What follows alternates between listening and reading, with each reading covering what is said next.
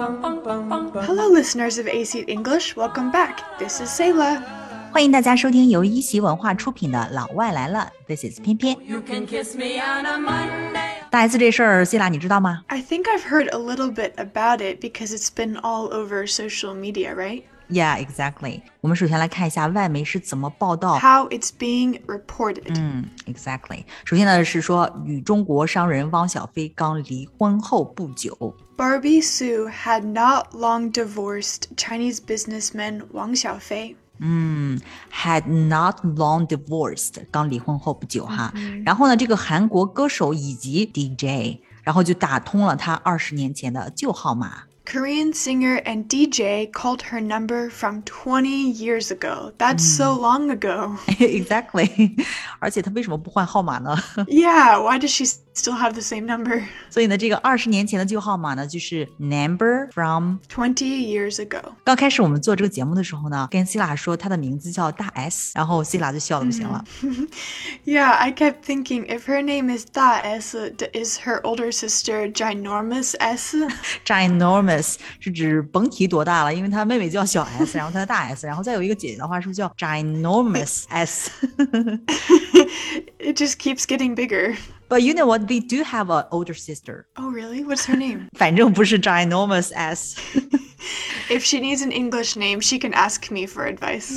而且这个 ginormous 这个词呢，我们形容过普京的桌子，right？ginormous，、 hmm 甭提多大了。在外媒当中呢，有人会称呼它叫 Big S，right？但是呢，很嗯多也会称呼它的英文名字就是 Barbie Xu。 It's very, very good. 他们呢是在九十年代短暂相恋过 So they had a brief romance in the late 1990s. ，exactly a brief romance 是指短暂相恋过，然后呢重新联系上之后呢，很快就旧情复燃了。 Wow. So when they reconnected, they soon rekindled their love and got married. rekindled their love，旧情复燃。所以呢，针对大 S 这事儿呢，英文媒体用了一句话来评价，哎呀，我觉得简直就是绝了。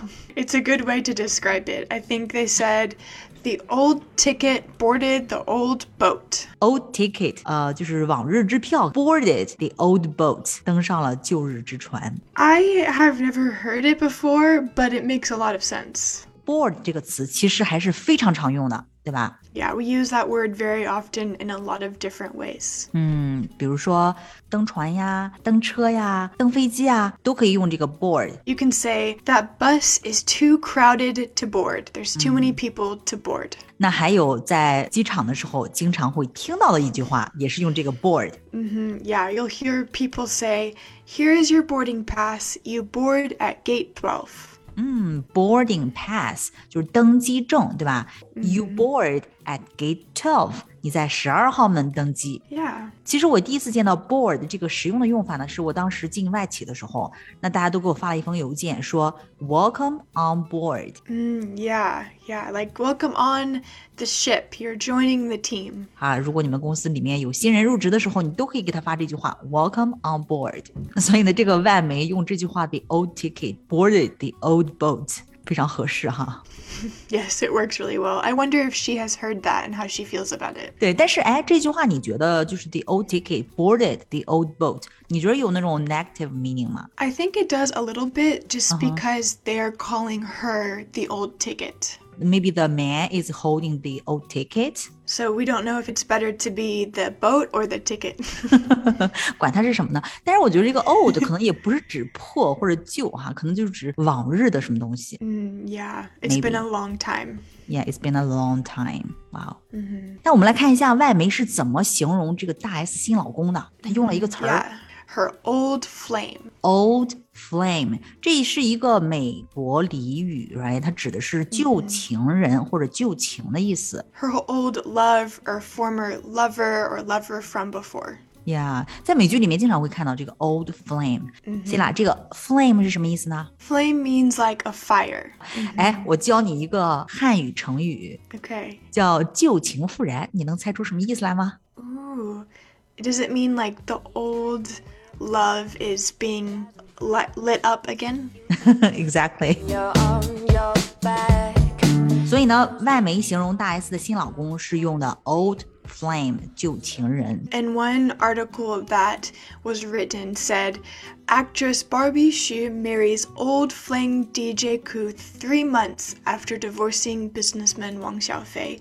So using old flame to describe her new husband. Exactly，哎，另一家媒体报道的时候呢，也是用了这个词 old flame，而且呢还说这个大 S 的这个消息呢震惊了中国的社交媒体。 Yeah, her marrying her old flame lights up social media in China. 哎，其实这个标题你看到没有？后面还有一句哈，他只用了两个词就表明了这个媒体的态度，就是说离婚后再婚中间时间隔得太短了。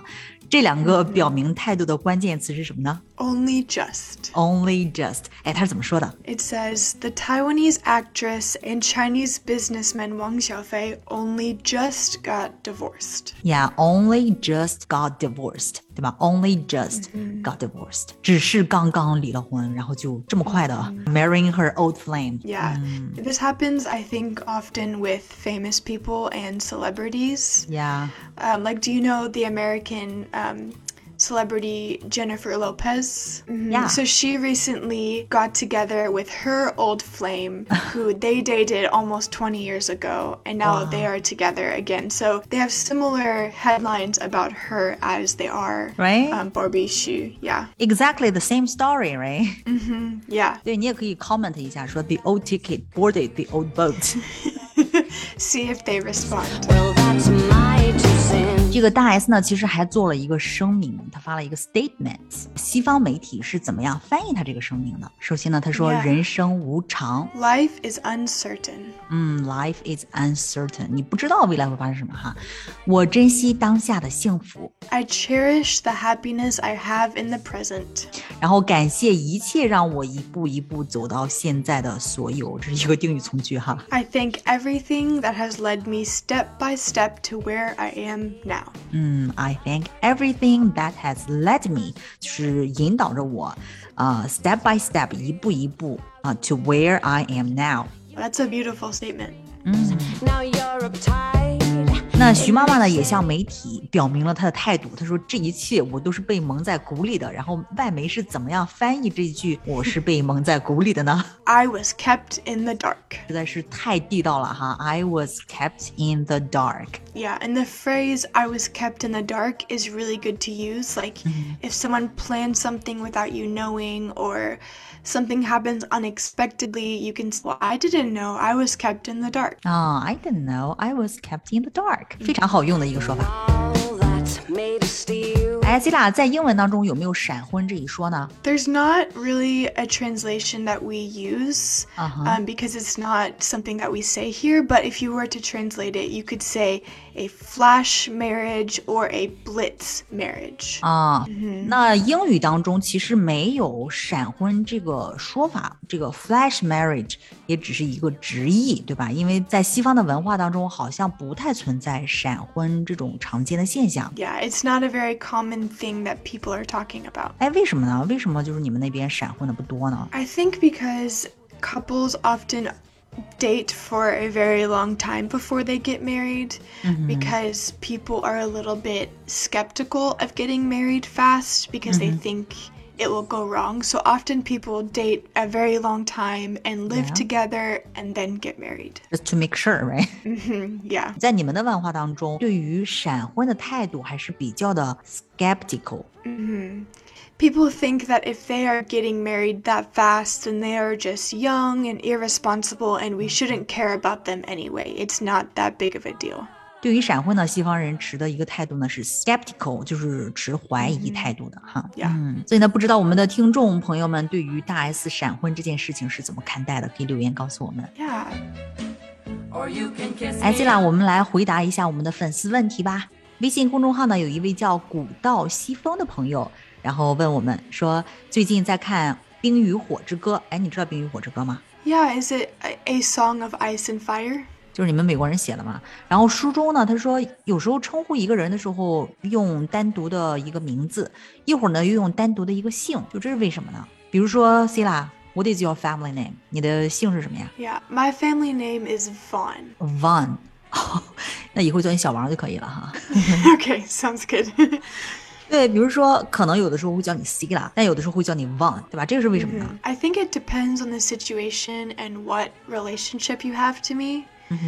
Um, so sometimes people will introduce themselves by their last name if it's like their nickname, 呀、 um, or if they are you have a professional relationship with them. So if they are my boss, but I'm close to them, then maybe they won't call me Miss Vaughn. They will just call me Vaughn because we are close. Mm-hmm. 嗯 But most commonly, I think people will either say Sayla or Miss Vaughn. 哎，其实这种情况很多哈，你比如在美剧那个《Friends》里面，里面有一个角色叫 Joey，对吧？然后他的姓呢是 Tribbiani，、那我就听到过很多次这个朋友喊他 Tribbiani，然后包括他有一个 film agent 经纪人嘛，也会每次打电话去 Tribbiani，前 面也没有叫 Mister 或怎么样，只是直接叫他这个姓哈。 Yeah, yeah. And I think it's because those people that are calling him that are close to him. And when his friends are calling him that, it's more like they are making fun of him. But Yeah. when his agent is saying it, it's because she has still a professional relationship with him. Yeah, and also very close to him, right? Yeah. But in the end, I think it really just depends on the situation and depends on the person's preference. Um, but there's not really a very clear pattern as to why. 嗯哼，没有一个 clear pattern，就没有一个固定的规律哈，没有固定搭配， 这个就是要嗯 depends on the situation。 Yeah, but I think that happens very often in books and movies, is where they use the first and last names together or switch them. But in real life, I think it does not happen as often. 那么在现实情况当中，如果比如说像咱们这个关系，我叫你 Wang，你会什么感觉、 I don't think that's strange. y o u don't think it's strange, or you do think it's strange？ I do think it's strange because I would say, I think because I introduced myself as Sayla to you, if I introduced myself as Miss Vaughn to you, then maybe. 啊哈， But it's just, it feels uncomfortable. Maybe also it's because I'm young, so I'm not used to being called by my last name. but uh, yeah, I don't know. 也就是说得到一定年龄叫这个姓才能感觉合适一些，是这样吗？ Yeah, I think so. I think I don't have enough um, authority to call me by my last name yet. 哦、I yeah, see it's hard to explain, but it just feels uncomfortable. 嗯哼，嗯哼，我现在正在努力的总结出这里面的 pattern 来，但是其实是没有 pattern 的，对不对？ no, there's not. And books and movies make it look like there's more of a pattern than there actually is. 不管怎么样吧，总之我们希望这个古道西风听了我们这个答案之后 ，gets more clear on this, right？ I hope they are not more confused. 那好，如果古道西风还继续有问题的话，也可以继续留言，我们下次节目当中再继续回答你。 Yeah, we will ask more people, try to find a pattern for you. OK。那关于这个 the old ticket boarded the old boat，你觉得怎么翻译好呢？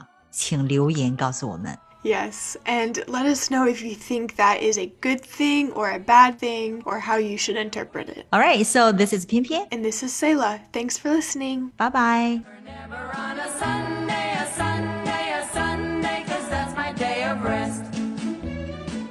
But never, never